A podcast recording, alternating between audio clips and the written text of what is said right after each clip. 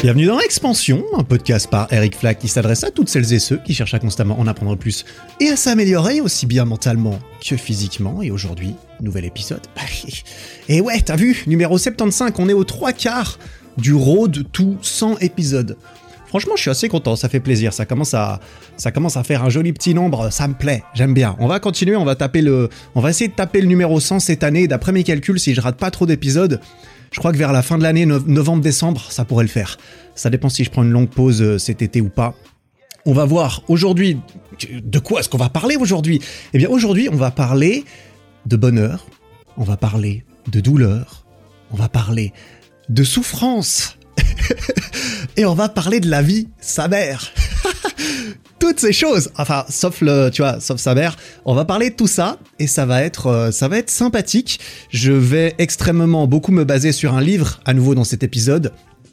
Un livre que je tiens dans mes mains, que je montre à la caméra actuellement. Tu reconnais peut-être le livre, le style, parce qu'en fait c'est un livre qui ressemble énormément à euh, celui d'avant de cet auteur, l'auteur Mark Manson. On va parler de son livre qui s'appelle Everything is Fucked. Et ça y est, je suis banni. Euh, ça y est, mon, podcast, il est contenu explicite maintenant parce que j'ai dit, j'ai dit le F word. J'ai dit fake. Euh, Everything is fucked, a book about hope, qui a été traduit, qui a été traduit en français par Tout est foutu, un livre sur l'espoir de Mark Manson. Mark Manson, qui est globalement très connu pour son travail, ses livres, son blog sur la séduction et sur le développement personnel. Il a écrit un livre qui s'appelle L'art subtil de s'en foutre, qui a extrêmement bien marché, que j'ai beaucoup aimé, même si c'est vrai que c'est, c'est, un livre c'est un livre très cool que je recommanderais en fait euh, pas mal à euh, aux débutants du développement personnel, tu vois. Euh, le style, son style d'écriture est très sympa en fait, c'est très informel. Il utilise des gros mots assez souvent, mais il le fait plutôt bien, je trouve, et c'est plutôt agréable à lire, c'est plutôt marrant. Franchement, j'ai rigolé plusieurs fois en lisant ses livres. Celui-ci également, celui-ci est pas mal plus profond, pas mal plus compliqué pas mal plus brouillon un petit peu, ou alors c'est moi qui suis un peu brouillon, mais mais il y a, y a eu quelques avis à propos de ce livre qui euh, qui dénotaient le fait que il partait un petit peu dans tous les sens, il citait beaucoup de personnes, euh, il s'appropriait un peu certains concepts ou quoi. Écoute, mon avis sur ce livre, c'est que le livre est pas mal, même si je reconnais que j'ai été marqué particulièrement par un seul chapitre. Il y a un chapitre que j'ai trouvé très cool, que ça vienne de lui ou de qui que ce soit, je m'en fous, j'ai trouvé ça cool. Et, euh, et j'ai eu envie d'en faire un épisode de podcast quand j'ai lu ce livre. Alors justement, je te dis que je, te parle surtout de cet de ce chapitre parce que, parce que euh, j'ai lu ce livre il y a 4 ou 5 mois facilement, et je me souviens pas monstrueusement bien de tout le début du livre. Je vais pas te mentir. Euh, surtout qu'il parle de tellement de choses. Moi, quand je lis un livre, je souligne des trucs, et j'ai remarqué que j'ai surtout souligné des trucs dans ce chapitre qui m'a beaucoup plu, le chapitre numéro 7 sur les 8 chapitres de ce livre. Donc, euh, donc on va parler de ça. Je vais un peu résumer ce chapitre. Je vais discuter un petit peu de tout ce qu'il aborde dans ce chapitre. Et puis à la fin, je donnerai peut-être un peu euh, mon avis aussi euh, par rapport à ce que ce que j'en pense ou comment je trouve que ça s'applique un petit peu.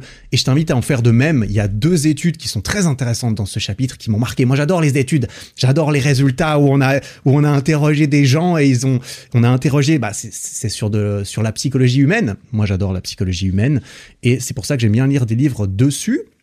Et on va en parler un petit peu là-dedans. Voilà pour le résumé global de cet épisode qui arrive, qui arrive le vendredi 17 juin, j'espère. En tout cas, c'est aujourd'hui que c'est ce jour-là que je l'enregistre. Je voulais l'enregistrer hier cet épisode et hier en fait, j'ai rien foutu. Je me suis réveillé, je me suis dit OK, j'ai pas mal de trucs à faire aujourd'hui, j'ai rien foutu. Rien. J'ai rien réussi à foutre. J'ai rien réussi à me faire faire. Et voilà. Et du coup, j'ai terminé la journée en me tape, en me placardant, en me bombardant de sushis le soir pour, euh, je sais pas, parce que j'avais envie ou parce que j'avais envie de continuer à rien foutre et de trouver une bonne excuse. Bref, ça arrive. C'est pas grave, c'est pas dramatique. C'est, je sais pas à quel point ça m'a fait du bien. Parce que ça m'arrive assez rarement, en fait, de, de me lever dans une journée, de me dire que j'ai pas mal de choses que je veux faire ou que je dois faire, et de rien foutre. ça m'arrive euh, rarement. C'est c'est pas grave.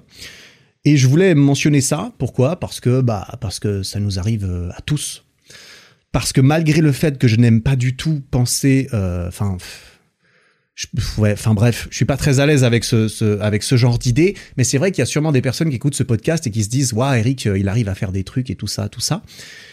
Et en fait, euh, bah moi je suis dans je suis dans le struggle constant. Je suis constamment en train de je suis constamment dans la douleur.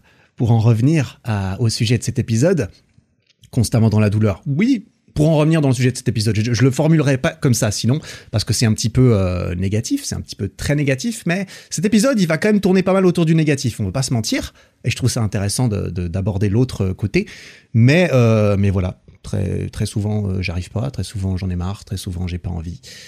Aussi, on est tous pareils. Voilà, tout ça pour dire, ça arrive aujourd'hui parce que ça n'est pas arrivé hier. Et pour en revenir à l'épisode de la semaine dernière, tu te souviens peut-être, euh, l'épisode sur les habitudes, eh bien j'avais dit une règle importante pour une nouvelle habitude, pour une habitude tout court, c'est d'essayer de ne pas rater deux fois. Et du coup, ce matin, je me suis réveillé, je me suis dit, tiens, hier, euh, j'ai repoussé, j'ai raté, j'ai procrastiné volontairement, alors que j'avais le temps, j'aurais pu, j'avais l'énergie, je sais pas, ça c'est subjectif, hein. tu peux te convaincre que tu n'as pas l'énergie, mais euh, là ce matin, bon bah voilà, je le fais parce que sinon ça fera deux jours de suite et je n'ai vraiment pas de bonne excuse et en plus, j'avais déjà raté un épisode la semaine d'avant, donc c'est vrai que faut que je fasse gaffe parce que c'est vrai que de rater une deuxième fois, c'est un peu le début de OK, en fait, c'est pas grave. La dernière fois que j'ai raté, il s'est rien passé. La deuxième fois que j'ai raté, il s'est rien passé. Bah en fait, euh, si tu arrêtes euh, tout le temps, il se passe jamais rien. Et quand il se passe jamais rien, il n'y a pas de sens et il y a trop de douleur. Et c'est dur de, de gérer ça. Et on va en parler dans cet épisode. Voilà, bienvenue, j'espère que t'es bien installé. J'espère que je suis bien installé dans tes petites oreilles, là. Les petits écouteurs, tout ça, c'est bon, ils sont bien enfoncés, pas trop, hein. Tu peux... Mets-moi pas trop fort, parce que des fois, je vais peut-être gueuler les trucs. Non, je vais éviter. De toute façon, le son est traité, bien sûr, de façon à ce que ça soit à peu près normalisé et toujours au même volume. Bref, on s'en fout. Pourquoi est-ce que je raconte ça On va partir dans, on va partir dans, dans ce livre. Et, euh, j'espère que ça va te plaire. Voilà. Parce que, ah oui, euh, dernier truc, c'est que hier soir, à 23h, j'ai culpabilisé un petit peu quand même de me dire que j'avais absolument rien foutu aujourd'hui et que j'étais censé finir de préparer cet épisode pour lequel je n'avais pas d'idée. Je ne savais pas ce que je voulais faire de cet épisode. J'ai plusieurs sujets, mais rien de prêt. Et donc hier, j'ai passé une heure et demie, voire deux heures à reprendre ce livre, hier, juste avant de me coucher, et j'ai fini ce matin pour en résumer en fait, parce que évidemment je peux pas sortir un livre que j'ai lu il y a cinq mois et en faire quelque chose d'intéressant et, qui en vaut suffisamment ton temps par minute, je, suffisamment rentable à écouter, je pense. Donc je l'ai reparcouru, j'ai regardé mes notes, euh, j'ai me suis fait une petite liste de notes euh, par écrit pour essayer d'aborder un peu les points intéressants et que ça soit un peu structuré. Donc euh, j'ai quand même fait ça hier et et, et, du coup, j'ai quand même terminé sur un truc plutôt cool, même si je me suis couché super tard. Allez, on part dans, euh, dans l'analyse un petit peu, le résumé, la lecture. Je vais citer des trucs. Je l'ai lu en anglais, hein, je préviens tout de suite, donc j'essaierai de traduire certaines choses et je te le dirai peut-être en anglais. Et, euh, et on est parti. Et donc, euh, on va partir directement au chapitre 7, en fait. Voilà, on va surtout se concentrer sur ce chapitre qui fait une trentaine de pages. Le, début du, livre est, assez intéressant, mais enfin assez intéressant. Ouais, c'est comme je l'ai dit, je sais pas si je recommanderais euh, à 100%. Je pense que c'est peut-être pas le, le, meilleur premier choix de livre euh, à le premier livre à lire. Mais ce chapitre 7, attention spoiler, il s'appelle Pain is the universal constant. La douleur est la constante universelle. Ça donne tout de suite la couleur du truc. Ça va être très cool, très positif. T'inquiète, il y a une, il y a une lumière au bout du tunnel et c'est ça qui est stylé avec toutes les belles histoires négatives. Mais euh, on va partir là-dessus tout de suite. Et au tout début du chapitre, d'ailleurs dans, ce chapitre, il, parle de deux études que j'ai trouvées très intéressantes, comme j'ai dit, et je vais te les compter, je vais te les résumer, je vais t'en parler. La première étude qui a été faite, je me souviens plus exactement quand, c'était il y a un moment. Euh, papa, il ne mentionne pas la date, sauf erreur. Bref, on s'en fout je crois que ça a été fait il y a pas longtemps en fait, parce que j'ai été le rechercher sur Google derrière et il y a pas mal d'articles récents qui en parlaient. Cette étude, c'était voilà des scientifiques en blouse blanche, tout ça, tout ça. Non, c'était juste des mecs. Il y avait un écran d'ordinateur tout blanc, un siège devant et deux boutons devant euh, devant l'ordi. Ils ont pris plein de personnes, ils les ont fait s'asseoir devant l'ordinateur et sur l'ordinateur il y avait rien sur l'écran et en fait Ce qui se passait, c'est qu'au milieu de l'écran, il y avait des points de couleur qui s'affichaient. Ils flashaient, ça veut dire qu'ils s'affichaient assez rapidement. Il y avait un point de couleur qui apparaissait et qui était ensuite remplacé par un autre. Et en fait, soit c'était un point bleu qui apparaissait à l'écran, soit c'était un point violet qui apparaissait à l'écran, soit éventuellement c'était un genre de nuance entre le bleu et le violet. Alors évidemment, fallait pas être daltonien, on est bien d'accord. Enfin, peut-être que les, probablement que les daltoniens auraient, auraient, peuvent voir des nuances de, de gris si jamais ils ne voient pas le bleu. Bref, je sais pas de quoi je parle. je ne suis pas daltonien. À ma, à ma connaissance, en tout cas. Et euh, il y avait donc deux boutons. Il y avait un bouton sur lequel c'était écrit bleu, et il y avait un bouton sur lequel c'était écrit pas bleu. Et donc à chaque fois qu'il y avait un point bleu qui apparaissait à l'écran, les, euh, les participants devaient appuyer sur le bouton bleu. À chaque fois qu'ils voyaient un point bleu, et c'est là que c'est là que l'alliance est très importante. À chaque fois qu'ils voyaient un point bleu, ils devaient appuyer sur le bouton bleu. Voilà, tu vois, c'est tout con hein, comme, comme étude. Et ensuite, ils faisaient euh, défiler une bonne quantité de points de couleur devant eux, devant les yeux de ces personnes, et ensuite ils passaient au, euh, à la personne suivante. Cette expérience s'appelait Prevalence Induced Concept Change. Voilà, c'est vachement compliqué comme nom. En français, ça ferait un truc du genre euh, changement de concept induit par prévalence. Prévalence, c'est-à-dire euh, haute, euh, haute fréquence. Changement de concept induit par une haute fréquence. Et effectivement, ça résume assez bien l'expérience, mais c'est un peu compliqué.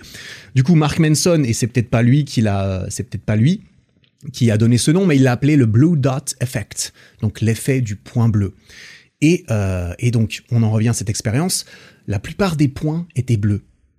au, début de l'expérience, la moitié, la, majorité des points étaient bleus. Et euh, les autres, il y en avait quelques-uns qui étaient violets, il y en avait quelques-uns qui étaient entre deux, mais il y avait beaucoup de points bleus.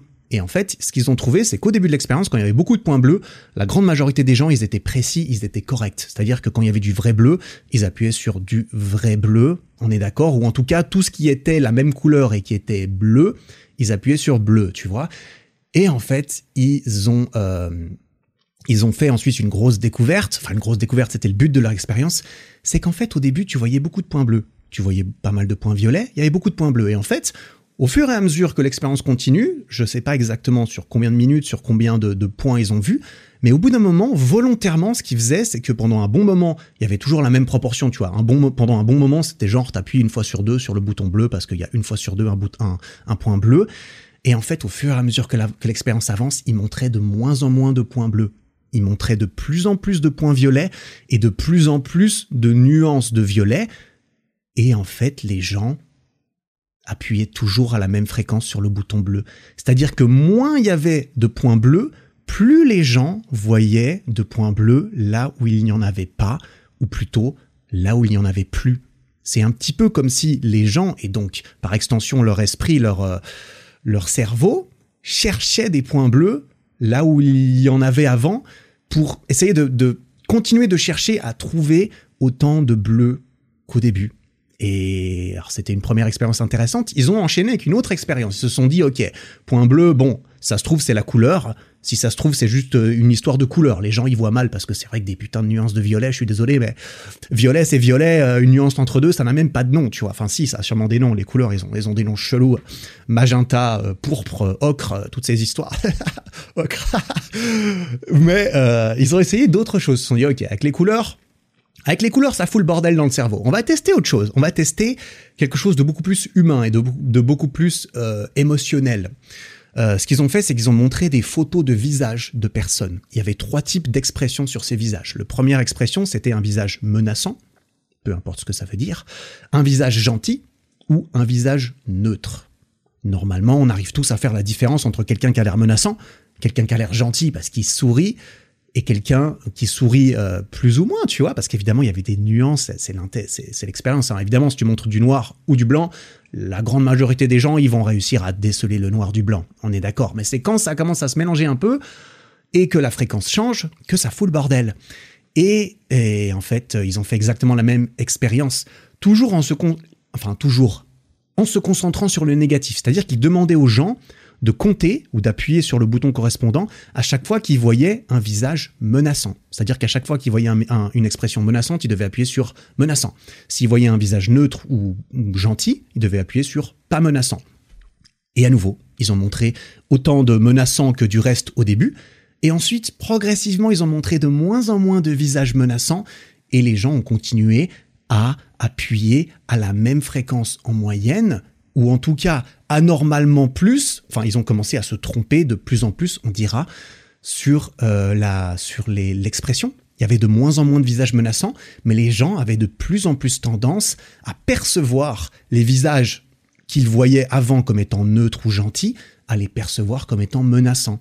Et tu vois, au final, on est d'accord, j'ai dit menaçant, peu importe ce que ça veut dire, bah menaçant, c'est propre un petit peu à chacun, mais apparemment, le cerveau se fait une image de, de la menace qui, par une certaine fréquence, une certaine durée, se grave un petit peu en nous, et ensuite elle a énormément de mal à partir. C'est-à-dire qu'on cherche, tu vois, l'esprit humain, il a enregistré un, preset de nombre de points bleus ou de visages menaçants, et ensuite il cherche à le valider. C'est-à-dire, ok, il y, a tant, y a tant de proportions de points bleus ou de visages menaçants, bah on va juste les trouver maintenant. On va juste garder la même, la même proportion, la même quantité, et on va juste euh, faire une hiérarchie entre ceux qui ont l'air le plus bleus, ceux qui ont l'air le plus menaçants, mais on va les catégoriser comme étant bleus ou menaçants quand on nous demande un choix binaire entre est-ce que c'est bleu, est-ce que c'est pas bleu, tu vois.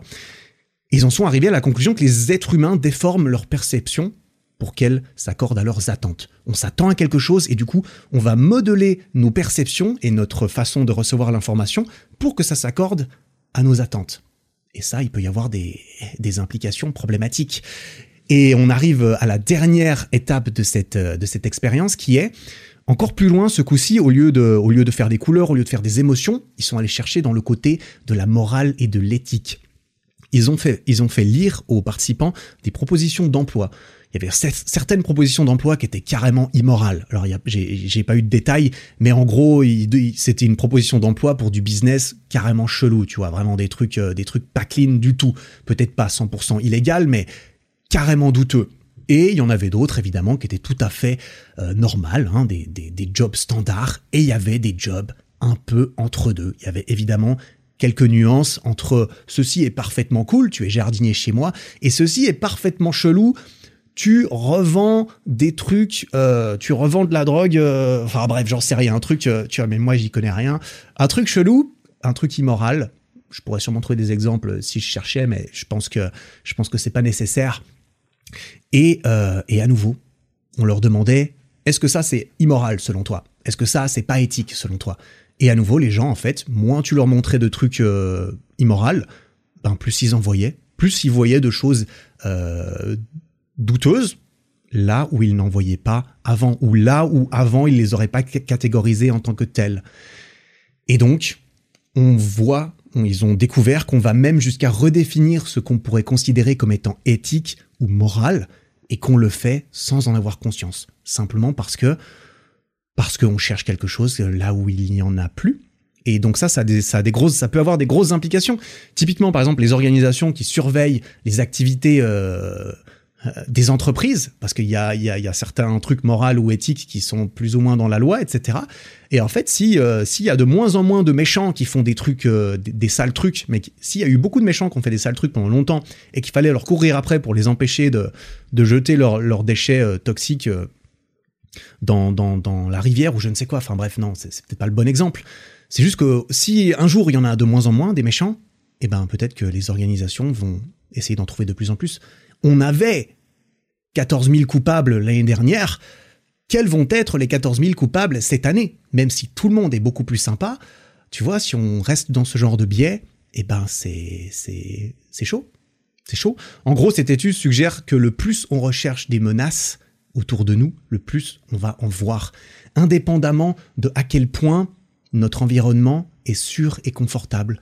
Peu importe si ça s'améliore autour de soi, si il y a de moins en moins de famine, il y a de moins en moins d'insécurité, il y a de moins en moins de problèmes, bah en fait, notre cerveau semble conditionné d'une certaine façon à en chercher là où il n'y en a plus. Ça, en fait, c'est un, c'est un nouveau problème. Avant, c'était trop petit. Maintenant, c'est un gros problème. ah, il y a, y, a, plus il y a plus de sécurité, mais maintenant il y a, y a d'autres problèmes, tu vois. Il y a, je sais pas, on n'a plus assez de pistes, on n'a pas assez de pistes cyclables. C'est un énorme problème. il, y a, y a, y a 50 ans, on n'arrivait pas à manger. Maintenant, on peut on peut pas faire du vélo tranquillement dans Paris. C'est la merde. tout fout le camp, tu vois. J'exagère un tout petit peu, mais il donne un petit peu ce genre d'exemple aussi, tu vois. Bah justement, j'en arrive à quelque chose que j'avais écrit, c'est que l'auteur Mark Manson indique que, euh, alors ça c'est ses exemples à lui, hein, du coup, euh, que j'ai repris du livre et que j'ai traduit un petit peu, c'est qu'il dit qu'il fut un temps où la violence, le mot violence, c'était lorsqu'on avait été physiquement blessé. Et il dit qu'aujourd'hui on utilise ce mot beaucoup plus libéralement, tu vois. On utilise ce mot lorsqu'on a été mis en position d'inconfort. Par exemple, euh, avec la présence de quelqu'un qu'on n'aime pas, on a été violenté, on a été agressé parce qu'il y avait cette personne qu'on n'aime pas. Oh, c'était violent comme expérience, tu vois. Alors que un certain temps, bah, il fallait qu'on se fasse planter un couteau dans la jambe pour se dire ouh, il a utilisé la il a utilisé la violence. Un autre autre autre chose qu'il mentionne, c'est que traumatisé, être traumatisé. Avant, être traumatisé, c'était une expérience tellement sévère que la victime, bah, elle pouvait plus continuer à vivre et à fonctionner normalement après coup. Et aujourd'hui, on est traumatisé après avoir reçu quelques mots offensants. On s'est fait euh, offenser, on nous a, on nous a, on nous a dit des trucs qu'on n'a pas du tout aimés, et ça nous a traumatisés. À nouveau, c'est son exemple, et il termine sur un truc encore plus extrême, je te le mentionne. Il parle de génocide. Il dit que avant le génocide, bah, on sait ce que c'est, c'est le massacre de masse. Hein, c'est un massacre de masse sous, sous, sous, des, sous des raisons euh, religieuses ou, ou ethniques. Et euh, là, il dit que maintenant on utilise le terme white genocide, donc génocide blanc, que certaines personnes apparemment utiliseraient pour se plaindre euh, lorsque des restaurants locaux américains ils commencent à traduire leur menu en espagnol. Ah ça y est, on traduit le menu en espagnol. C'est le génocide des blancs. C'est enfin bref, tu vois, il exagère un peu son truc, mais c'est pour démontrer un petit peu l'effet du point bleu, tu vois le meilleur euh, quelque chose devient, le plus on perçoit de menaces là où il n'y en a pas, et le plus contrarié on devient facilement. Et ça, c'est au cœur du paradoxe du progrès selon Mark Manson, c'est que plus on progresse, bah moins, enfin malgré tout le progrès qu'on fait, on n'a pas moins de problèmes, on n'a pas moins de soucis. Il finit par donner euh, certains, certains exemples euh, qui semblent pas, pas trop loin de la réalité, honnêtement, si tu, si tu veux mon avis il émet l'hypothèse de euh, si tout le monde arrêtait la violence, s'il n'y avait plus aucune violence euh, sur cette planète, il n'y avait plus aucun meurtre, il n'y avait, plus, avait plus aucun crime, il n'y avait plus rien de cela. Est-ce que on serait tous heureux, la main dans la main? Est-ce qu'on serait tous enfin en paix, en train de s'embrasser H24, à faire l'amour avec tout le monde, et, etc. Ou est-ce qu'on serait juste tout autant révolté qu'on l'est aujourd'hui face à certaines euh, injustices, mais pour des actions beaucoup plus mineures? Est-ce qu'il n'y aurait pas la moindre offense beaucoup plus facilement là où en fait euh, avant il nous fallait quelque chose de beaucoup plus grave de façon euh, objective ou subjective? Par exemple, il y a des pubs dans la rue avec des hommes ou des femmes qui s'embrassent, tu vois, j'ai vu ça. Ou alors il y a, des films maintenant avec des hommes euh, qui sont enceintes, qui, tu vois, il y a, ce genre de, progressisme peut-être, je sais pas si c'est le bon mot, mais euh, il y a de plus en plus de ce genre de choses et il y a des gens, il y a pas mal de gens qui se révoltent carrément, qui sont, qui se sentent profondément agressés par ce genre de choses, tu vois. Quelqu'un va voir une pub dans la rue de deux hommes qui s'embrassent, le mec se sent genre agressé c'est de la violence, c'est du traumatisme, mais tout fout le camp, le monde part en couille. Ouais, mais bon, il y a 50, euh, il, y a, il y a 100 ans, il y a 500 ans, quand on mourait tous à 30 ans et qu'on avait la peste euh, à 18 et la polio à 24 et qu'on devait bosser dans les champs toute la journée pour pas mourir de faim, bah, il y avait peut-être plus de quoi être euh, traumatisé. les gens se posaient moins de questions peut-être, c'est marrant, tu vois, c'est marrant. Bref, on enchaîne un petit peu euh, là-dedans. Moi, je pose ça là. C'est un petit peu ce que le livre raconte et cette expérience, je la trouve très intéressante. C'est quelque chose qu'on peut essayer de garder en tête, nous autres, êtres humains contemporains avec plein de problèmes de riches apparemment. C'est d'essayer de faire attention peut-être à ce biais, de se dire, tiens, mais est-ce que... Euh, je sais pas, tu vois. Je sais pas si je suis capable de tirer des conclusions magnifiques euh, en plus de ce qui a déjà été fait dans ce livre, tu vois. Je n'ai pas la prétention d'être un auteur ou quoi que ce soit. Je suis juste un mec qui lit des livres et, je réfléchis comme toi qui qui lit ça et je me demande est-ce qu'on peut qu'on peut combattre ça? Apparemment c'est inconscient. Est-ce qu'il y a une solution? Ah, L'auteur est pas particulièrement optimiste euh, vis-à-vis de ça dans, dans l'immédiat. Et on va continuer, hein, on va continuer avec ce que ce cher Marc nous balance. On continue un petit peu et euh, on apprend apparemment que la psychologie du développement a étudié le fait que plus quelqu'un quelqu'un, plus un être humain, il a grandi, euh, il a été éduqué, il a grandi dans un environnement protégé des problèmes, des challenges, des, injustices, de, tout ce qui pourrait le contrarier, euh, plus cette personne a été protégée pendant son développement, plus lorsqu'elle sera libérée à elle-même dans la vie d'adulte, elle va la trouver intolérable et elle va avoir tendance à faire des crises et des caprices pour des problèmes mineurs. Moins la personne a été exposée à, l'injustice et à des problèmes et à du hardship, à des difficultés, plus elle va avoir du mal à la moindre difficulté mineure par la suite. Et je pense qu'on a tous connu certaines personnes ou qu'on connaît tous certaines personnes ou qu'on connaît le pote d'un pote qui, par exemple, je sais pas, il a toujours eu tout, il a toujours tout eu dans sa vie, euh, tout a été fourni pour lui, il a jamais rien eu à faire. Et le jour où il faut faire quoi que ce soit, c'est la fin du monde. Le jour où il faut ramasser euh, son caleçon euh, et faire sa, lessive soi-même, c'est la fin du monde. C'est un gros problème. C'est révoltant. c'est révoltant, tu vois. Eh, ça me semble pas complètement euh, extirpé de la réalité. On est tous coupables de ça. On est tous coupables d'avoir été habitués à, être, d'avoir été habitués. Et c'est justement à là qu'on va en venir par la suite. Et avec cette deuxième expérience qui arrive ensuite, on a été habitué à quelque chose et ensuite, euh, c'est pas possible en fait. Dès qu'on dévie un petit peu de cela, c'est une aberration. C'est et donc ainsi, apparemment, nos réactions émotionnelles face à nos problèmes, elles sont pas déterminées par la taille objective de nos problèmes en fait. Peu importe la taille de nos problèmes, notre esprit il va amplifier ou minimiser tout simplement nos problèmes pour les faire tenir à l'intérieur de la quantité de stress qu'on s'attendait à expérimenter.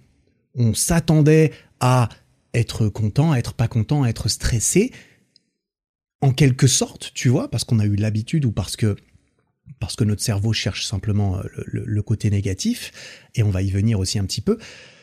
Et, euh, et, en fait, nos problèmes, eh bien, ils viennent remplir le trou, ils viennent boucher le trou. Peu importe la taille du problème, on va le prendre, on va l'extirper, on va en faire quelque chose de traumatisant, de violent, de révoltant.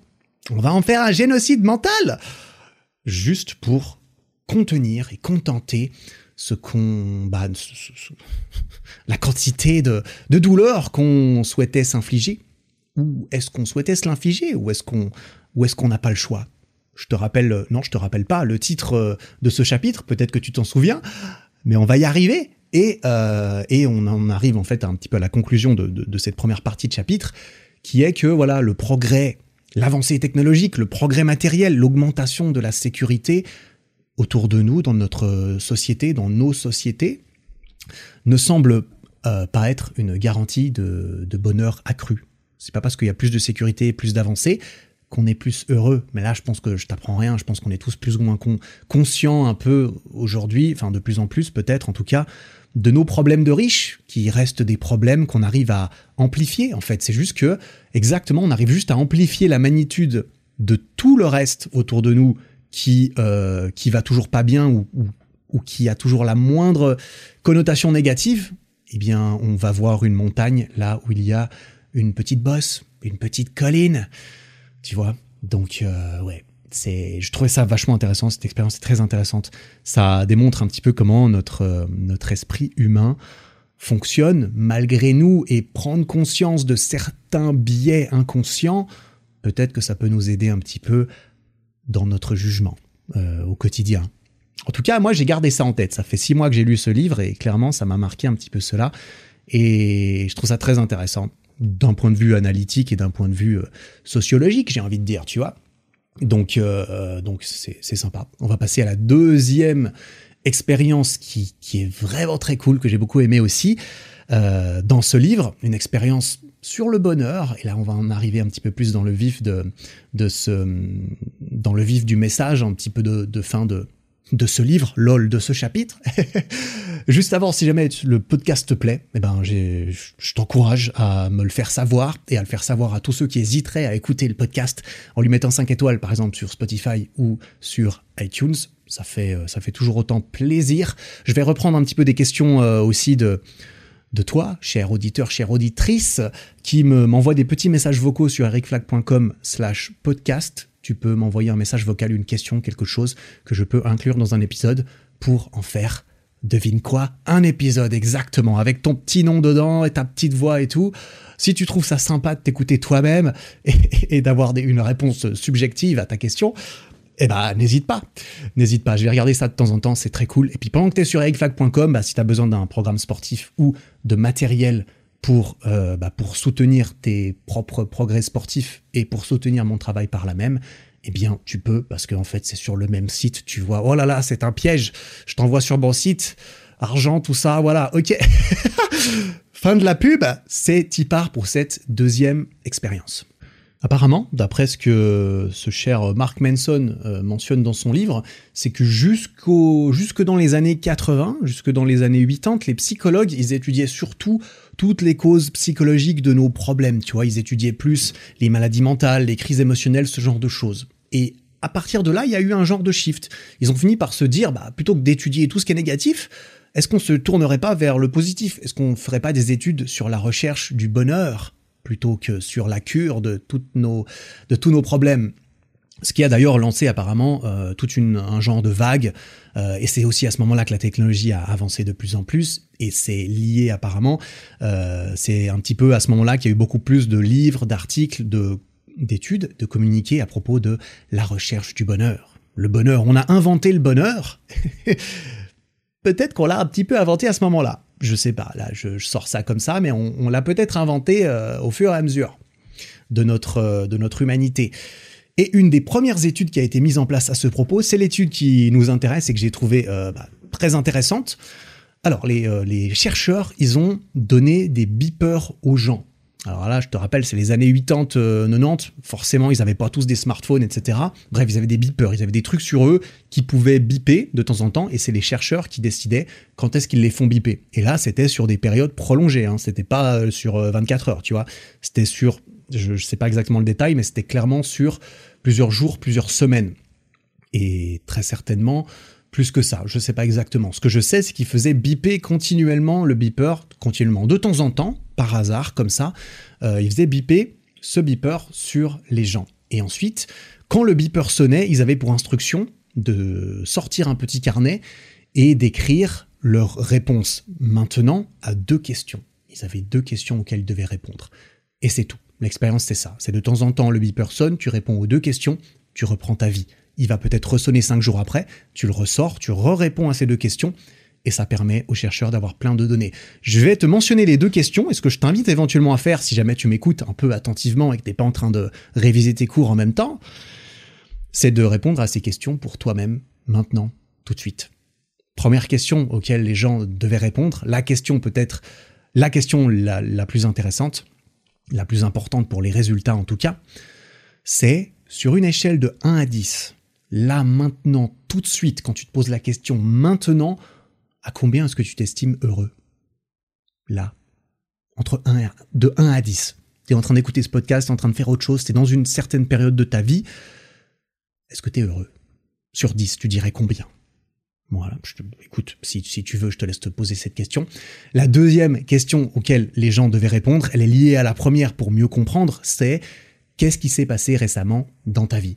Voilà, c'est histoire de de placer un peu le contexte, parce que tu peux être euh, très content, pas content, à court terme, à long terme, voilà, là j'induis déjà un tout petit peu les résultats, on dira, mais euh, les gens devaient poser un petit peu le contexte sur leurs notes. Donc là, c'est moins important, j'ai envie de dire, pour cet épisode que tu te poses. Enfin, il n'y a pas besoin que tu fasses une dissertation sur ce qui s'est passé sur ta vie récemment, tu vois. Mais normalement, c'est lié en fait à ta note, tu vois. Ok, j'ai mis 5, euh, j'ai mis 6, 7, 2, 14. 14, ça marche pas, je suis désolé. je t'avais dit entre 1 et 10, putain, tu suis ou quoi? Entre 1 et 10, j'avais dit 14, ça marche pas. Euh, et pourquoi? Pourquoi, en fait, tu as donné cette note? Et ils ont récolté des milliers de réponses de centaines de personnes qui, évidemment, représentaient un échantillon varié, différent, de différentes personnes, de différents âges, de différentes euh, situations dans leur vie. Évidemment, c'est le principe de ce genre d'études. On veut quelque chose d'à peu près objectif, de complètement, d'aussi objectif que possible. Et quelle a été la réponse? Quelle a été la note moyenne? Quelle a été une éventuelle tendance? Est-ce qu'il y avait une tendance? Est-ce que c'était juste dans tous les sens? Est-ce que la moyenne c'est 5 Parce qu'en fait, les gens, ils balançaient du 1 à 10, euh, toujours à peu près à la même fréquence. Est-ce qu'en fait on s'est arrêté ailleurs que 5 Est-ce qu'on s'est arrêté à 3 parce que tout le monde il est toujours malheureux. Est-ce qu'on s'est arrêté à 8 parce que le monde va tellement bien. Qu'est-ce que t'en penses? Peut-être que tu connais déjà la réponse. Je te laisse vite fait poser de te poser la question parce que je trouve ça intéressant de pouvoir poser la question à quelqu'un et, et, euh, et c'est le genre de truc que tu pourras sortir en soirée peut-être, tu vois. J'avais déjà demandé ça à un pote et je crois que sa réponse c'était 5 et c'est pas la bonne réponse. Euh, ce n'est pas ce que eux ils ont trouvé. En fait, ce qu'ils ont trouvé, c'est que la grande majorité des gens y répondaient 7. Très souvent. Très très souvent les gens disaient 7. T'es heureux à combien sur 1 sur 10 Ouais, en ce moment c'est 7. Par défaut c'est 7. En moyenne, c'est 7. Juste 7. Tu vois, t'es en train de faire tes courses? Ouais, je suis à 7. Je suis au match de foot avec mon fils? Ouais, un bon petit 7. Je suis au boulot en train de discuter des derniers potins avec les collègues. 6 hmm, Ouais, non, allez, 7. 7. je résume un petit peu le truc, tu vois, mais évidemment, c'est pas toujours été le cas. Évidemment, les gens, ils ont pas toujours mis 7. Bien sûr, il y a eu des événements catastrophiques. Il y a certaines personnes, ils ont appris, voilà, ma mère, elle a le cancer, mon fils, il a perdu un bras dans un accident, je suis tombé euh, salement malade. Et là, ça tombait sur du 2 à 5 pendant une courte période ça tombait sur du 2 à 5 parce qu'on était malade et qu'on venait de l'apprendre et que, et que du coup on était malheureux. On avait la perception d'être malheureux. Et ensuite, vu que ces gens étaient suivis dans la durée, eh ben, ils étaient malheureux, ils étaient à 3 pendant un moment, et puis ensuite ils sont revenus à 7. Ils sont revenus à 7. Pareil. Pareil dans l'autre sens. Parfois, t'as eu des grosses promotions au travail. Yes, t'as eu une augmentation, t'es trop content. T'as pu te payer tes vacances de rêve, ou alors t'es parti dans tes vacances de rêve. Tu viens de rencontrer la femme de ta vie, tu viens de te marier avec euh, l'homme de tes rêves.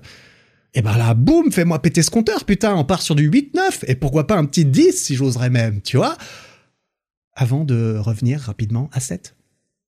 En fait, boum, un petit bump, boum, un petit trou, une petite bosse. Mais sur la durée, en fait, euh, les gens revenaient à 7. Putain, ils revenaient à 7, sa mère. Et euh, ils en sont arrivés à la conclusion et ça, c'était en 80, euh, dans les années 80, tu vois. Je sais pas si ça a changé aujourd'hui, mais je suis pas sûr que, je suis pas sûr qu'avec euh, tous les smartphones et tout le bordel qu'on a, bah, peut-être que les gens diraient 6, tu vois. Je sais pas, peut-être que les gens ils ont baissé, peut-être que les gens ils ont monté. En tout cas, à cette époque-là, c'était 7. Tu vois, personne n'était complètement heureux tout le temps. Personne n'était carrément malheureux tout le temps non plus. Hein.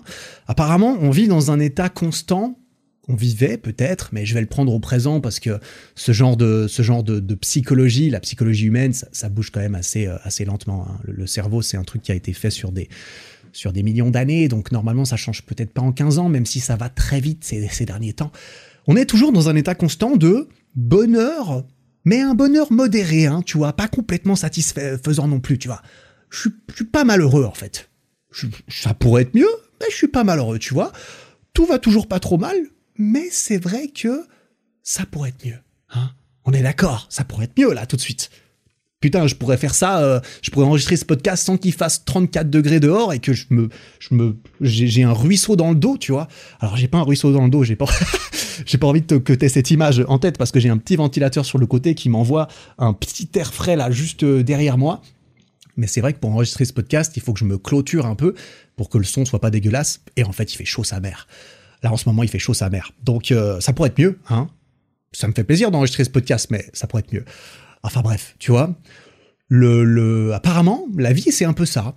On est sur du 7. Voilà, on est sur du 7. Il y a des à-coups positifs, il y a des à-coups négatifs, qui durent plus ou moins longtemps. Ça dépend de la sévérité de la chose et, et, euh, et ce que c'est vraiment. Puis ensuite, on, on revient à 7. On s'adapte. On s'adapte.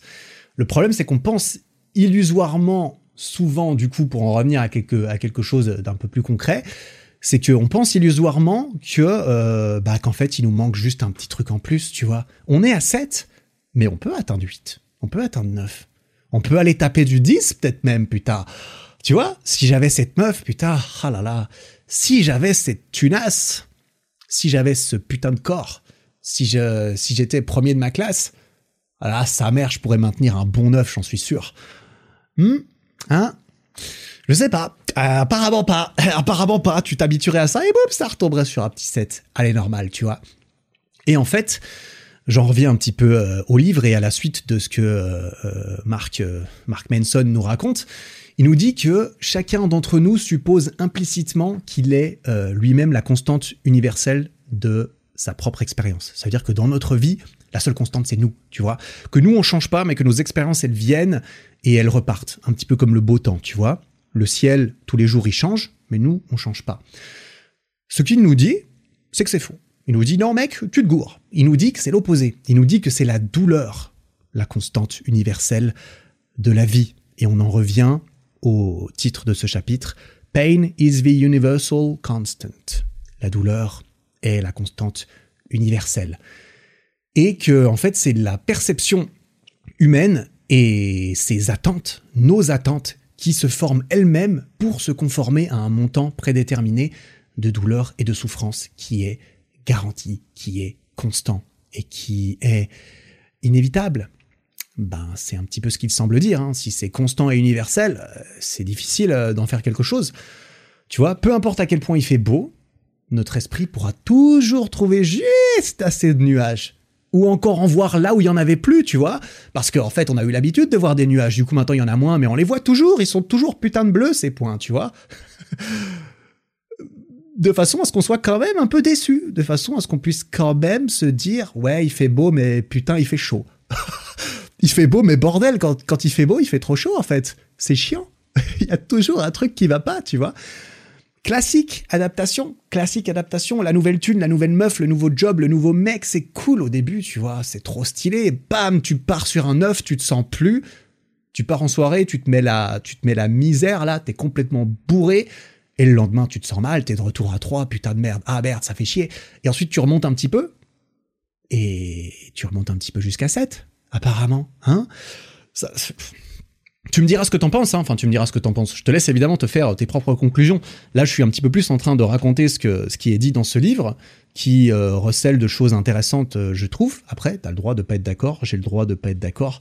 On a tous notre propre avis. Et, euh, et ça peut sembler un peu fataliste comme vue, qu'on soit coincé à 7 toute sa vie.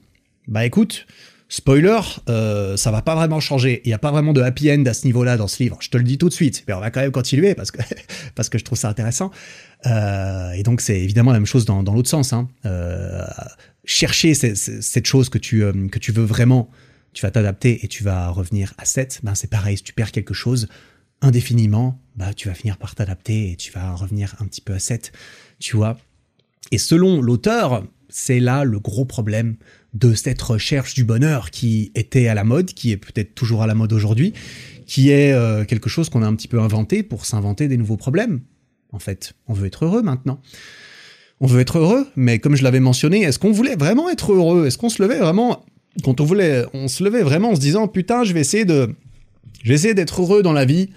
Il y a 400 ans, quand euh, on était des esclaves en fait, qu'on bossait H24 pour pas mourir de faim ou ou quand on était juste en guerre contre d'autres êtres humains en train d'essayer de buter les autres euh, toute la journée, ou bien d'envoyer son fils buter les autres. Pendant ce temps-là, toi, tu cousais des, tu cousais des vêtements pour euh, tes enfants, euh, pour pas qu'ils meurent de froid, ou et t'essayais de leur apporter à bouffer, tu vois. Quand l'âge moyen, il était à 28 ans, et est-ce que les gens, ils cherchaient le bonheur dans leur vie?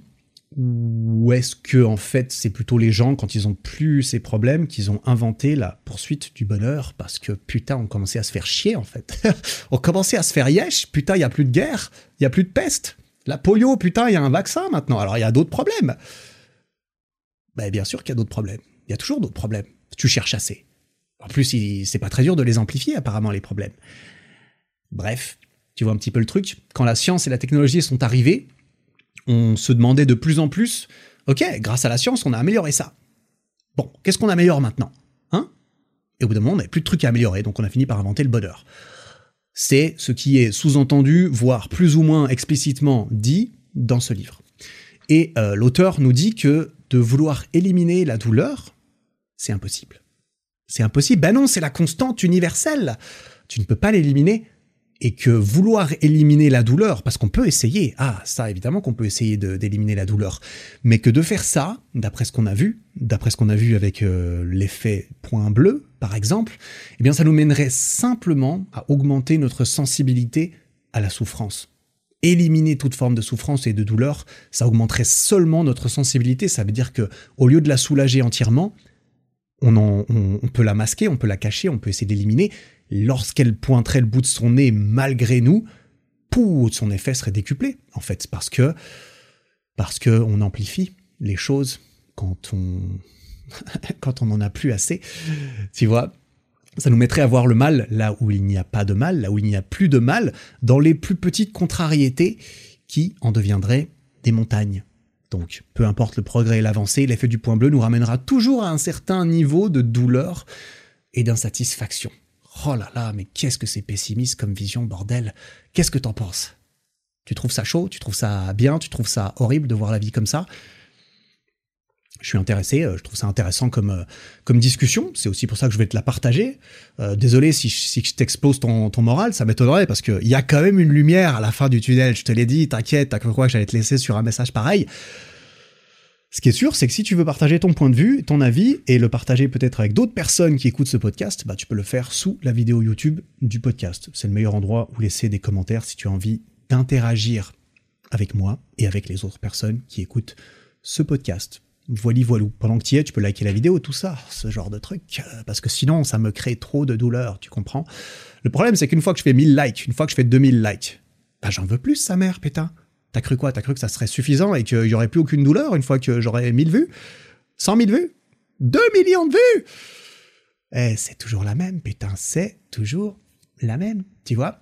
Il donne des exemples, et ça c'est un exemple qui est tiré d'une étude, j'ai été regardé parce qu'il a mis une petite astérisque, il, il, renvoyait à, à la fin du livre, enfin c'était un peu un bordel pour aller euh, vérifier un peu ça, mais effectivement c'est une étude euh, sérieuse qui a été faite, qui disait que à long terme, quelqu'un qui a perdu l'usage de ses jambes pour toujours et quelqu'un d'autre qui gagne à la loterie, ils finissent pas plus heureux ou plus malheureux ils, finissent pas plus malheureux parce qu'ils ont perdu leurs jambes ou plus heureux parce qu'ils ont gagné à la loterie.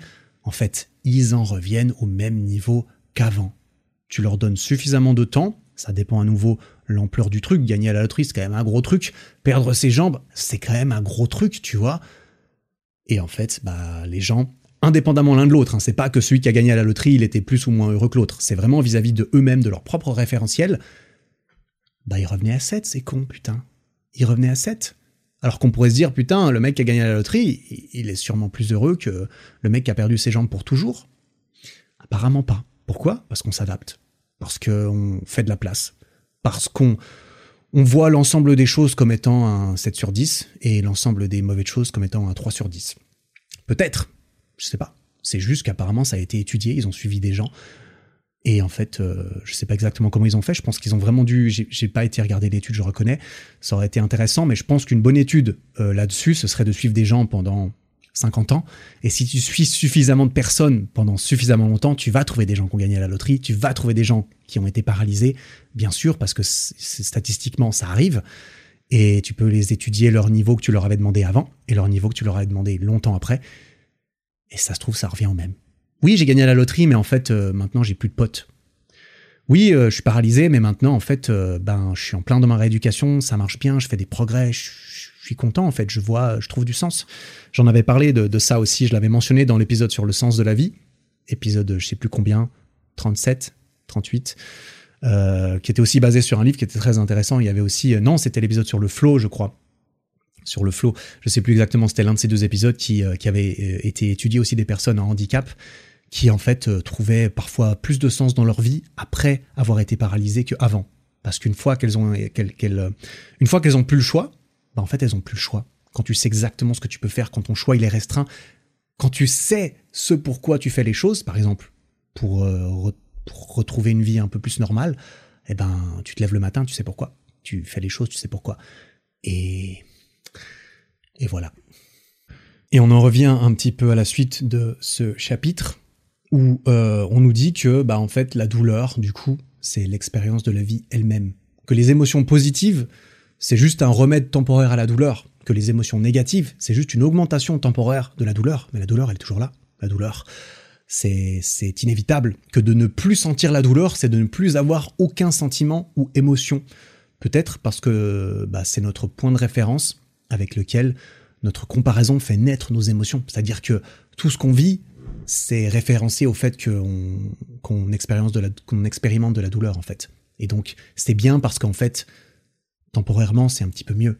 c'est pas bien parce qu'en fait c'est quand même moins bien qu'avant, tu vois un petit peu. Il en vient au fait que l'espoir, parce que c'est aussi un livre sur l'espoir, alors là ça revient un petit peu sur le truc, tu vois, mais il en vient au fait que l'espoir, il est à la fois autodestructeur et auto-perpétué. C'est-à-dire qu'avoir de l'espoir, en fait, bah, peu importe ce qu'on atteint, si on atteint nos espoirs, nos espérances, bah, on va s'adapter, on va reformuler de nouveaux espoirs. Et donc l'espoir se détruit tout seul et l'espoir se, perpétue tout seul. Il continue, il se renouvelle toujours parce qu'on a toujours plus d'espoir. Et que donc la recherche du bonheur est autodestructrice et impossible. C'est merveilleux comme message. Ainsi la recherche du bonheur est vaine. Peut-être, je sais pas. Il enchaîne ensuite avec un exemple euh, du moine bouddhiste. Tu en as peut-être déjà entendu parler, un moine bouddhiste, j'ai été retrouvé un petit peu aussi euh, là-dessus, qui s'appelle... Alors, je sais pas du tout comment prononcer ça, je suis désolé euh, à, tous les, peut-être les Vietnamiens qui écoutent Chich Quang Duc, Quang Duc, qui est un moine bouddhiste qui est mort le 11 juin 1963 en s'immolant par le feu sur une place publique. Ça a été pris en photo par un journaliste, la photo a fait le tour de la planète à ce moment-là, et c'était en, protestation contre la répression anti-bouddhiste qui était ordonnée à l'époque par le président vietnamien euh, en fonction. Le mec est venu avec deux euh, moines bouddhistes, euh, deux autres moines bouddhistes, il s'est assis en tailleur par terre. Ses collègues moines lui ont, sorti un bidon d'essence, lui ont versé dessus, et le moine assis par terre, il a sorti une allumette, il a craqué l'allumette, il a laissé tomber sur ses genoux, et il s'est immolé par le feu devant tout le monde, sans aucune réaction. Le mec, il est resté immobile, les yeux fermés tout le long, pas de grimace sur son visage, rien, et il est mort, forcément, tu vois, il est mort. Et euh, évidemment, il y a, des détails plus graphiques de ceux qui étaient là et qui peuvent raconter euh, des histoires et qui étaient là mais ça a été assez, euh, assez impressionnant. Et donc il raconte cette histoire dans ce livre. Il cite ensuite le Bouddha. Le Bouddha qui dit que souffrir, c'est être, c'est égal à être frappé par deux flèches, une flèche physique et une flèche mentale. Donc la flèche physique, c'est le métal dans la peau, hein, quand tu as une flèche qui te transperce littéralement, et la flèche mentale, c'est le sens et les émotions qui sont attachées au fait d'être frappé par la flèche. Ça, en revient à la narrative interne qu'on se raconte de euh, est-ce que je méritais ou pas de me prendre cette flèche? Et ça, c'est une douleur mentale, c'est des problèmes mentaux qui sont liés à la douleur physique. Et la plupart du temps, la douleur, euh, la souffrance mentale, elle dure plus longtemps. La, douleur physique, elle est... Quelqu'un euh, quelqu'un te met un énorme pied aux fesses, ça te fait mal 5 minutes, mais ça se trouve, tu vas te demander pendant longtemps, mais en fait, putain, bah, je méritais pas de me prendre un pied au cul, tu vois. Bref, le Bouddha dit qu'avec assez d'entraînement, on peut n'être frappé que de la première flèche et devenir invincible à la douleur mentale. Qu'avec de l'entraînement, en fait, on sentirait à peine une insulte, on sentirait à peine un objet qui perce notre peau, on sentirait à peine euh, que notre corps enduit d'essence s'enflamme.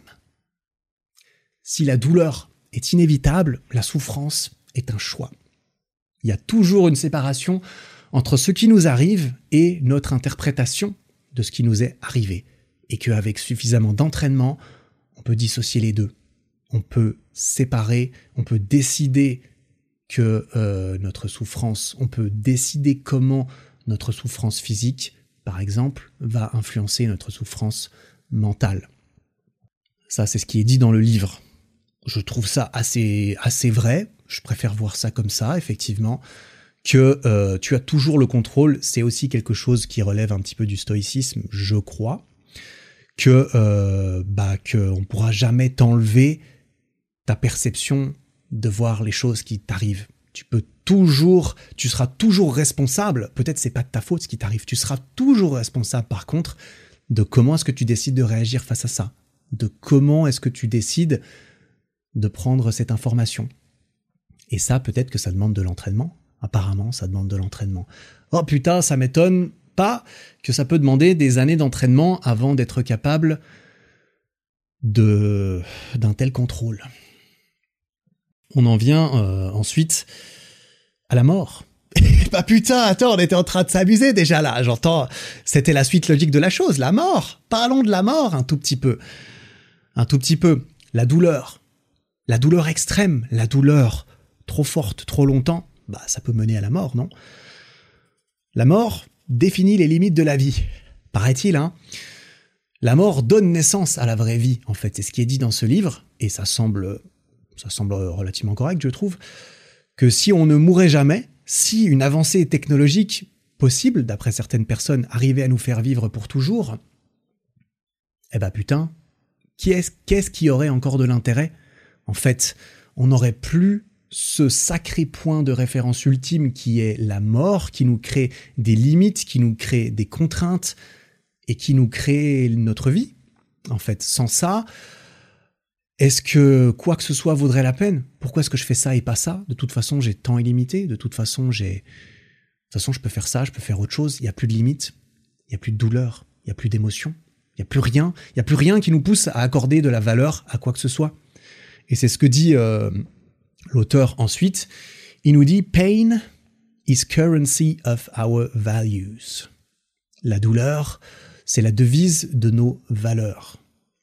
Sans la douleur de la perte, sans, sans la douleur qu'on expérimente quand on perd quelque chose ou quand on se retrouve face à la perte potentielle de quelque chose, parce que ça peut suffire en fait de réaliser qu'on va perdre quelque chose, sans cette douleur, il devient impossible de déterminer la valeur de quoi que ce soit, parce qu'en fait, s'il n'y a pas de douleur associée, il n'y a pas d'émotion, il n'y a rien, donc on s'en fout. Si on s'en fout, bah rien n'a de valeur en fait. La vie est un courant sans fin de douleur. je suis un peu en train de citer le livre, hein, je, je, précise. Je suis un peu en train de citer le livre, là, j'ai traduit ce qu'il a dit. La vie est un courant sans fin de douleur et croître dans la vie, ça ne veut pas dire éviter ce courant, mais au contraire, ça implique de plonger dans le courant et de réussir à naviguer dans ses profondeurs avec succès. Tu vois? Et c'est là, selon moi, qu'on commence à entreapercevoir une petite lumière. La douleur, apparemment, on peut rien y foutre. Ce sera toujours là. On va toujours baigner dedans. Si on essaie de l'éviter, eh ben l'effet du point bleu va nous mettre un pied au cul et on va se retrouver euh, à faire des montagnes de quoi que ce soit. Si au contraire on décide peut-être de l'embrasser, de nager avec elle et de faire de la natation synchronisée, une petite chorégraphie avec elle comme ça, t'as vu? Eh ben peut-être que en fait, on va mieux s'y retrouver dans la vie. Peut-être qu'on va, non, on va pas être heureux. On va juste peut-être mieux contrôler notre douleur, manifestement, puisqu'on ne peut pas être heureux. Le bonheur n'existe pas. C'est peut-être ça que je vais mettre en titre de cet épisode. D'ailleurs, il faut que je trouve un truc dramatique comme ça, tu vois. la science et la technologie et cette croissance globale qu'on a expérimentée ne nous ont pas libérés de la souffrance. Manifestement, hein, ça semble.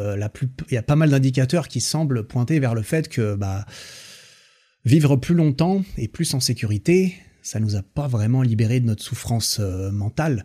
En fait, c'est plutôt que la douleur physique qu'on avait à l'époque d'être esclave, d'aller à la guerre, de faire tout ça, bah vu qu'on l'a plus aujourd'hui, on l'a transformé, on l'a transmuté en douleur psychologique. Donc on reste un petit peu sur de la douleur.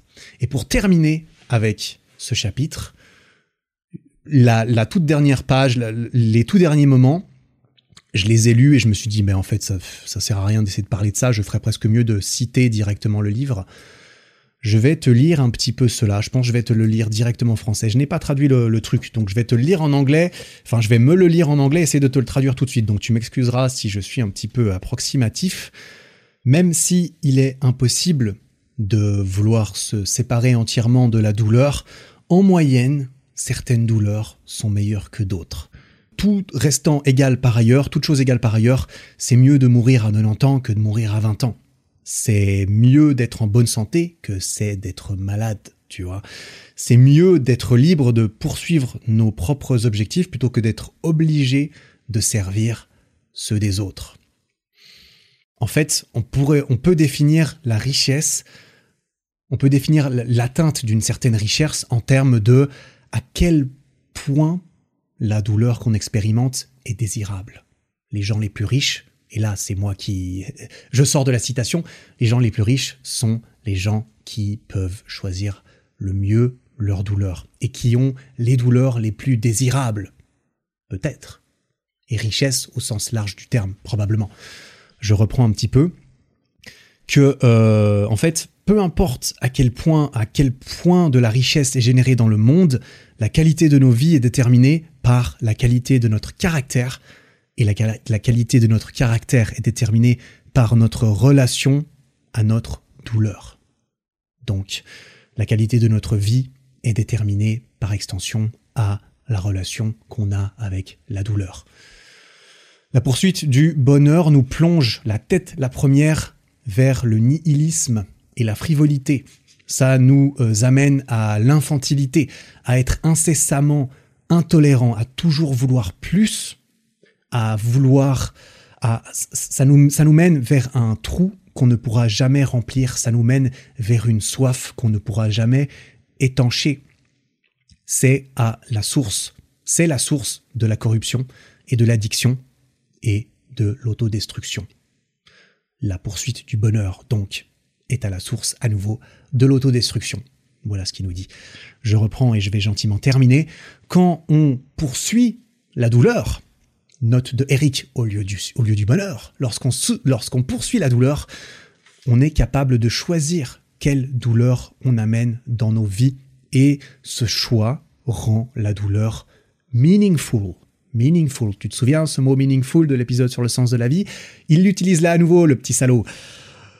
Je, reprends ma citation. Et ce choix euh, rend la douleur meaningful. Elle donne du sens à cette douleur.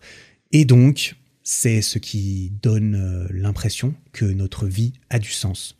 Choisir notre douleur, nos douleurs, est le moyen de donner du sens à notre vie. Parce que la douleur est la constante universelle de la vie, les opportunités de croître depuis cette douleur sont constantes dans notre vie. Quand on deny ourselves, quand on se, quand on dénie, quand on se dénie soi-même de la possibilité de, lorsqu'on s'empêche de ressentir de la douleur pour une raison particulière, on s'empêche de ressentir une raison d'être dans notre vie. Ah putain, j'ai du mal à traduire la toute dernière phrase. Je vais te la lire en anglais. Allez, on va finir sur une petite phrase en anglais. When we deny ourselves the ability to feel pain for a purpose, purpose, putain, il utilise purpose. We deny ourselves the ability to feel any purpose in our life at all. Lorsqu'on se prive de la possibilité de ressentir de la douleur pour une raison, on se prive de la possibilité de ressentir une raison d'être dans notre vie tout court. Ceci est la dernière phrase de ce chapitre que je trouvais plutôt sympathique. Donc la lumière à la fin du tunnel, est-ce que tu as suivi? C'est quoi?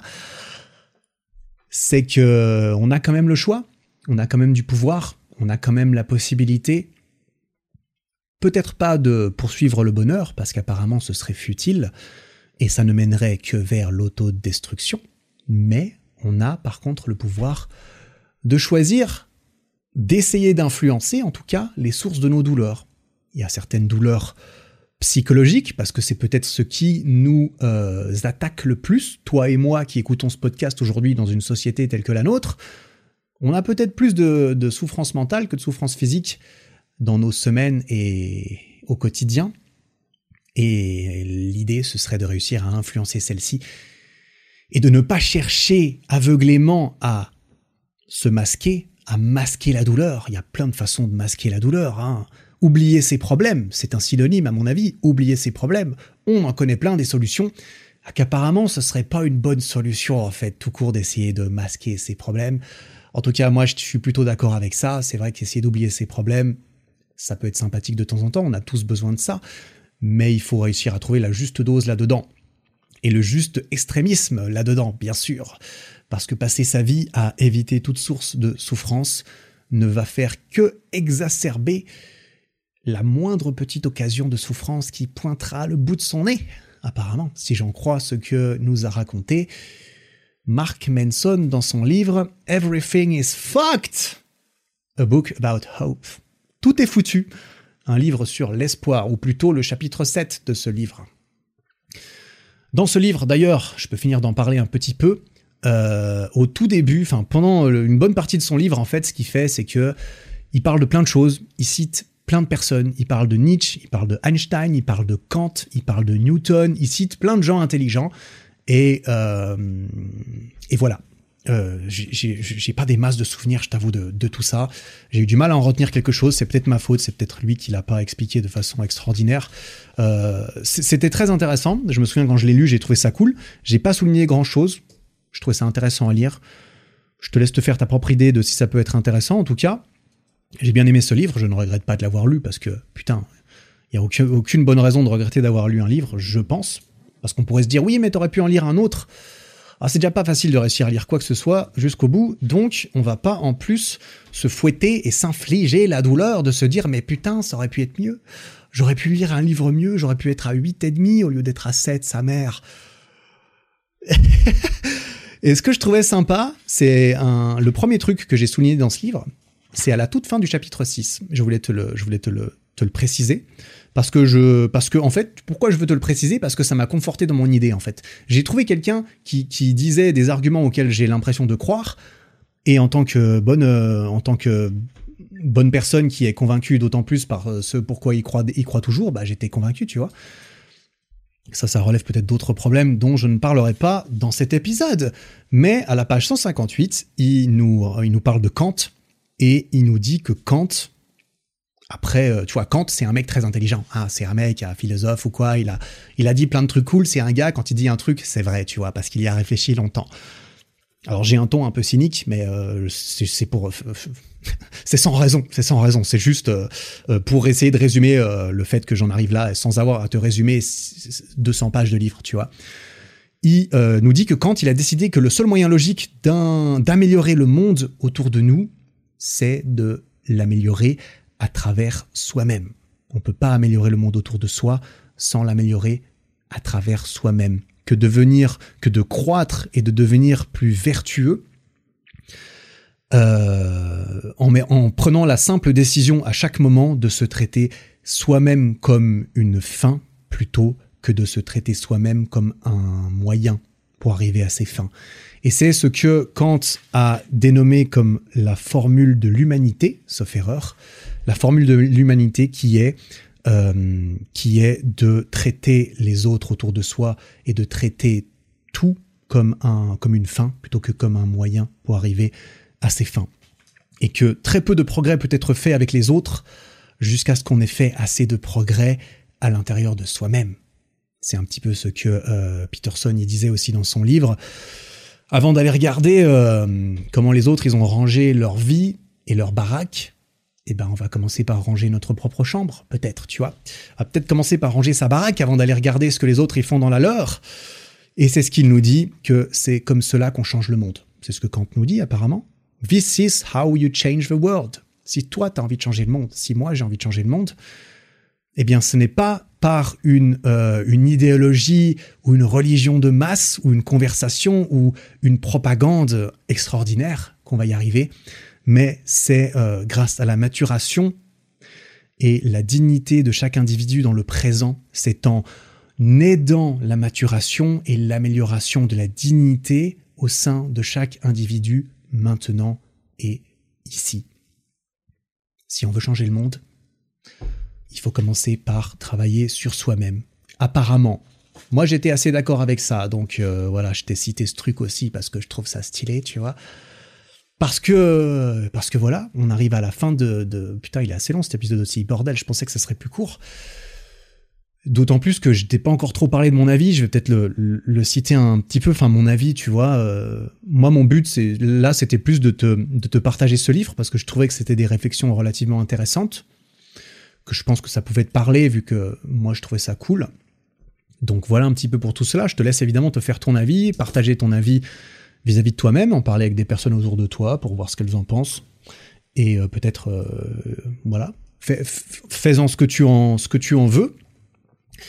Mon expérience un petit peu euh, vis-à-vis de ça, j'aurais envie de dire, moi j'adore la vie, tu vois.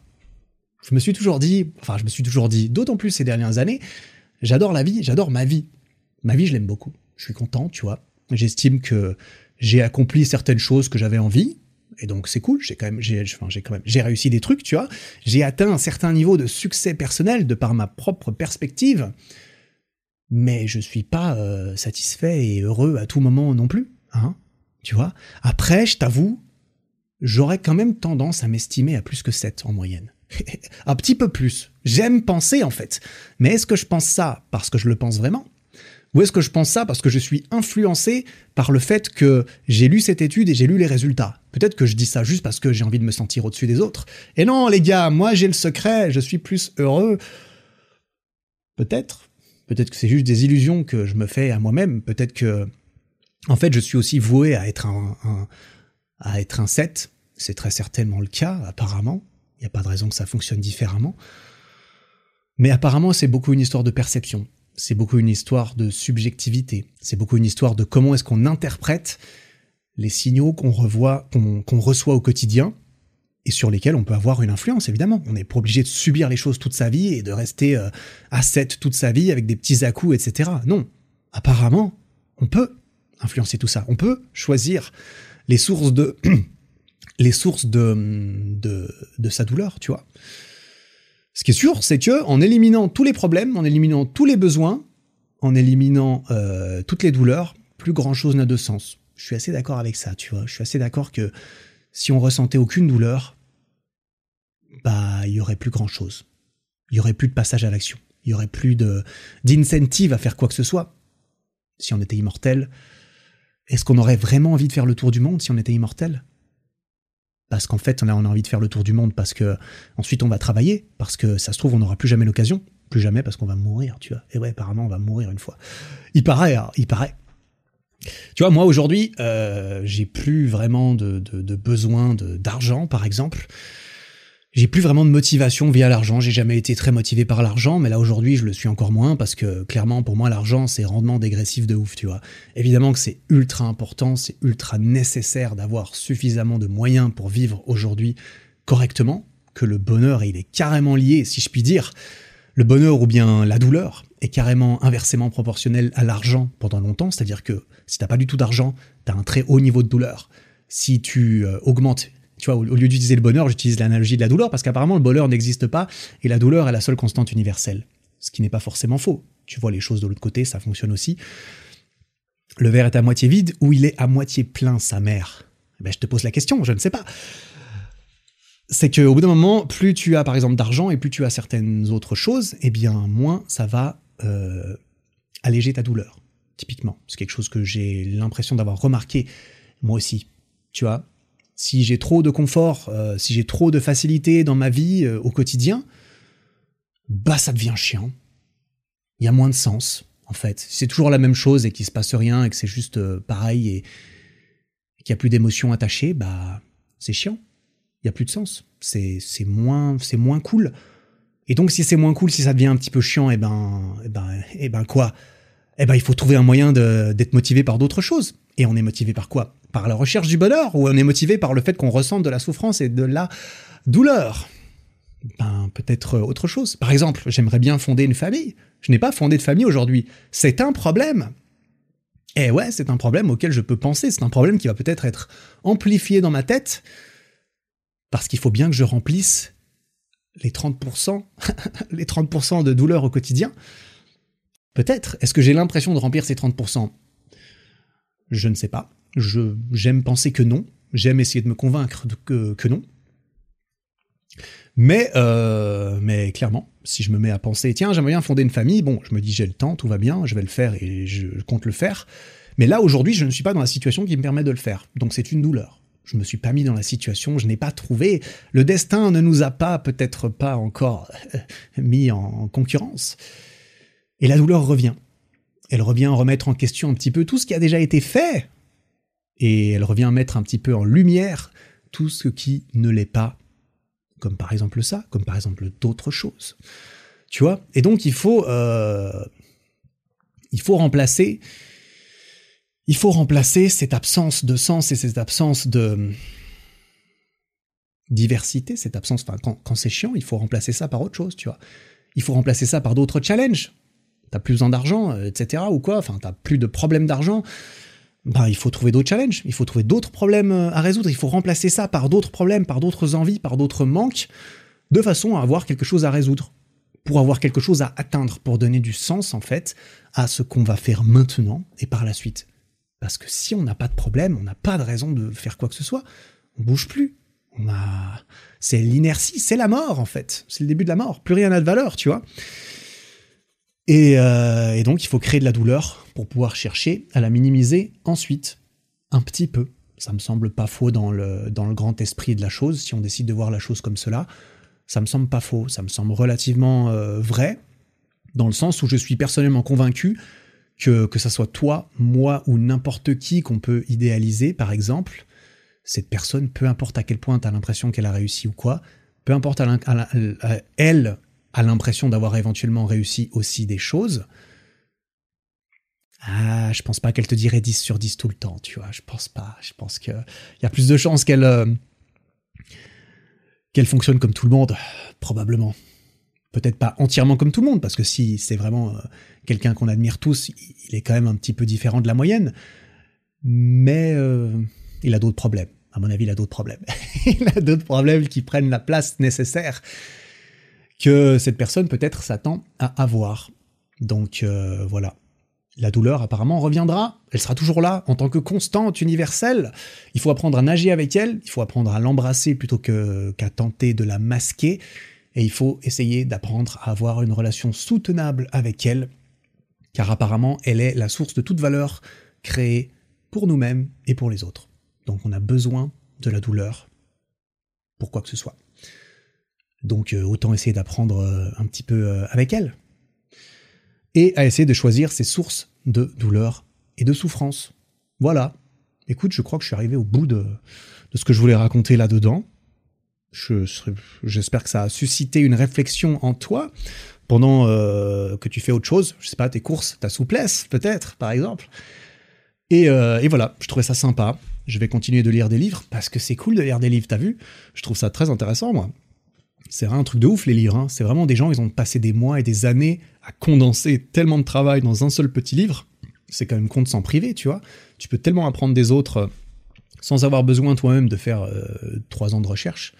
C'est cool. J'ai lu un autre livre là il y a pas longtemps, un livre très sympa, assez court, très cool que j'aurais dû lire plus tôt sur euh, un type de sujet entre guillemets de dev perso. Oui, c'est quand même du dev perso, mais c'est un sujet que je n'ai jamais vraiment abordé intéressant. J'en ferai un épisode aussi parce que je trouve ça stylé.